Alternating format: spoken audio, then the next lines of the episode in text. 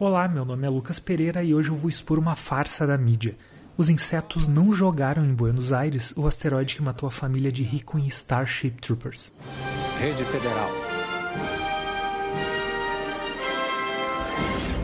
Jovens do mundo inteiro estão se alistando para lutar pelo futuro. Eu estou fazendo a minha parte. Estou fazendo a minha parte. Estou fazendo a minha parte. Fazendo a minha parte. Eles estão fazendo a parte deles. E você? Entre para a Infantaria Móvel e salve o mundo. O serviço militar garante a cidadania. Você quer saber mais? Os insetos mandaram outro meteoro em nossa direção, mas desta vez estamos prontos. As defesas planetárias estão melhores do que nunca. Você quer saber mais?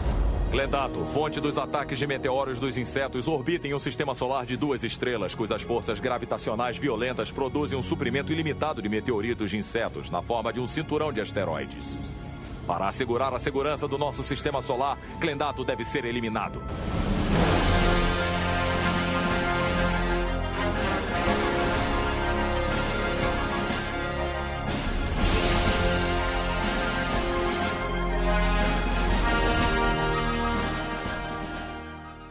O filme de Paul Verhoeven feito na década de 90 é um daqueles ame ou odeie. E quem odeia frequentemente diz que o filme é ridículo porque insetos alienígenas jogam um meteoro em direção à Terra. Ele cai na capital argentina e mata 8 milhões e meio de pessoas, incluindo os pais do protagonista. E como nós e as pessoas do filme ficam sabendo dessa queda? Através dos telejornais. Lembre-se disso que eu já explico porque é um detalhe muito importante. Bom, vamos contextualizar um pouco para quem não se lembra ou quem não conhece o filme Starship Troopers de 1997, dirigido por Paul Verhoeven. É um filme que se passa em uma sociedade fascista. Boa parte do filme se passa em Buenos Aires e o resto do filme no espaço e no planeta de uns alienígenas que são os inimigos da Terra. E ele conta a história do Rico, que é um cara popular da escola que resolve ir para infantaria, e da namoradinha de escola dele que vira piloto de nave espacial. Bom, eles se alistam porque essa é a única forma deles terem direitos como cidadãos e a partir daí os dois tomam caminhos separados. Ela vai para a escola de aeronáutica, onde ela vira uma baita piloto e todo mundo gosta dela. E ele é o típico argentino com cara de americano que tem o queixo quadrado e tem tudo para ser o herói. Bom, eles estão lá fazendo seu treinamento, as coisas estão dando certo, estão dando errado, uh, tem aquele coisinha de relacionamento, mas no final das contas o que, que acontece? Os alienígenas jogam um meteoro em Buenos Aires. Mais de 8 milhões e meio de pessoas morrem nisso e a humanidade parte para a guerra todo mundo se junta em várias naves e eles vão invadir direto o planeta natal dos alienígenas.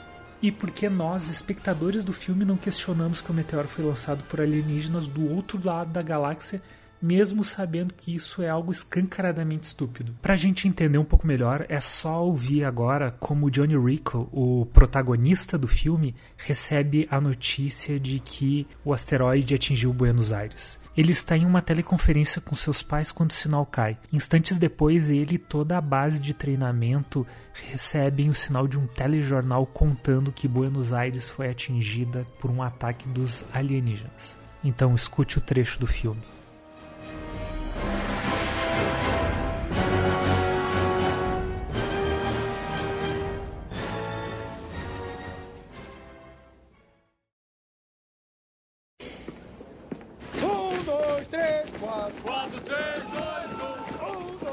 Fazendo sua ligação.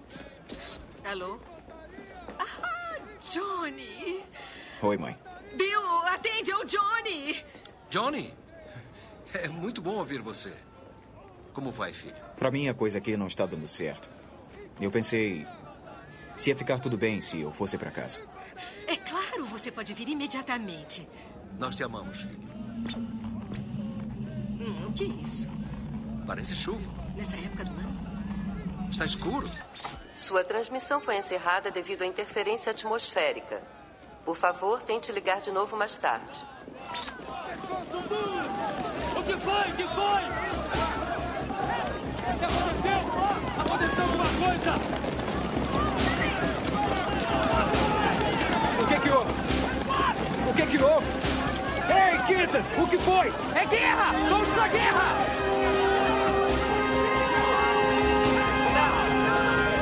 Devastação que estamos vendo não tem paralelo. A julgar pelas últimas estimativas, milhões de mortos. Uma cidade em ruínas. É Genebra? Os insetos nos pegaram, Johnny. O meteoro foi tirado da órbita por plasma de insetos, derivado de Clendato, o planeta natal dos aracnídeos.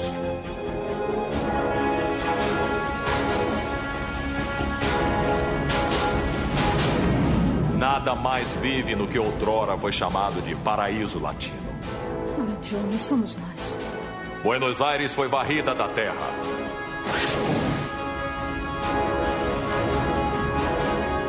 Nossa casa. O Conselho Federal se reuniu há poucos instantes e votou por unanimidade pela mobilização para destruir a ameaça aracnídea.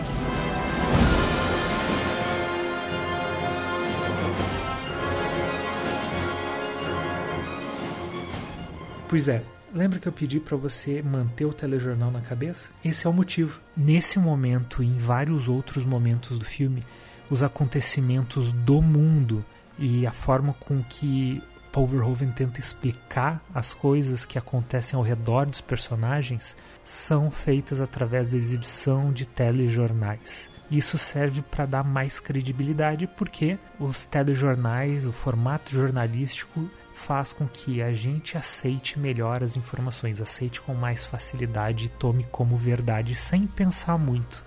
Na vida real, assim como no longa, é muito comum acreditar cegamente no que aparece na mídia, ainda mais quando a notícia gera uma comoção tão grande. Afinal, foram mais de 8 milhões de mortos. E sabe por que isso acontece? Porque o nosso cérebro é preguiçoso. Segundo pesquisadores da University of Western Australia, quando recebemos uma notícia, o nosso cérebro tem duas opções: pesar os argumentos e as fontes e questionar a veracidade, ou aceitar sem grande reflexão. A segunda opção, por ser mais fácil, costuma acontecer mais vezes. Por isso nós acreditamos no que é dito quando o telejornal do filme apresenta o fato. Telejornais têm, por padrão, credibilidade. Mesmo antes dessa pesquisa, todo mundo já sabia que a imprensa tem um grande poder de convencimento. Por isso, governos ditatoriais e fascistas como o do filme controlam a imprensa, assim fica mais fácil de convencer a população. E foi por isso que, ao invés de mostrar o impacto e o drama das vítimas, Paul Verhoeven mostrou o fato através de um telejornal. Porque ele sabe que a gente está acostumado a acreditar nisso e ele queria que nós, assim como a população do filme, acreditasse que o meteoro foi enviado pelos alienígenas. Além, claro, de fazer a sátira que ele gosta e de nos mostrar esse mecanismo de controle de opinião. É ótimo, não? O cara é muito bom.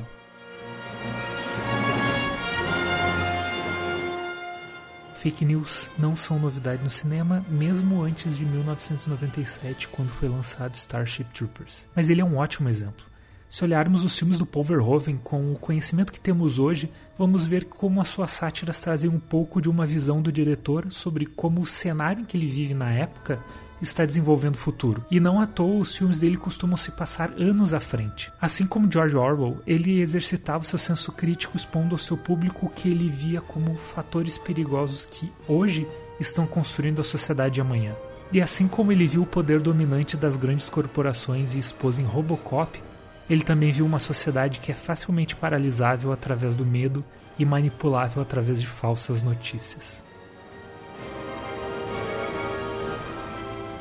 Esse foi mais um episódio do Cine Story Podcast. Espero que você tenha gostado. Espero que você tenha alguma coisa para falar. Se falar, é só mandar um e-mail para lucaseditor@gmail.com. Algumas pessoas perguntaram por que eu não tenho um e-mail com um domínio arroba porque isso é um projeto de brincadeira, um projeto que eu estou fazendo para me divertir e conversar com você sobre cinema. Então, mandem direto para minha caixa postal pessoal, porque eu não estou afim de ficar tendo mil e-mails para falar com as pessoas, tá certo? Muito obrigado. Compartilhe esse episódio se você gostou. Se você não gostou, manda suas sugestões aqui para mim ou pelo Twitter no lucaseditor. Valeu!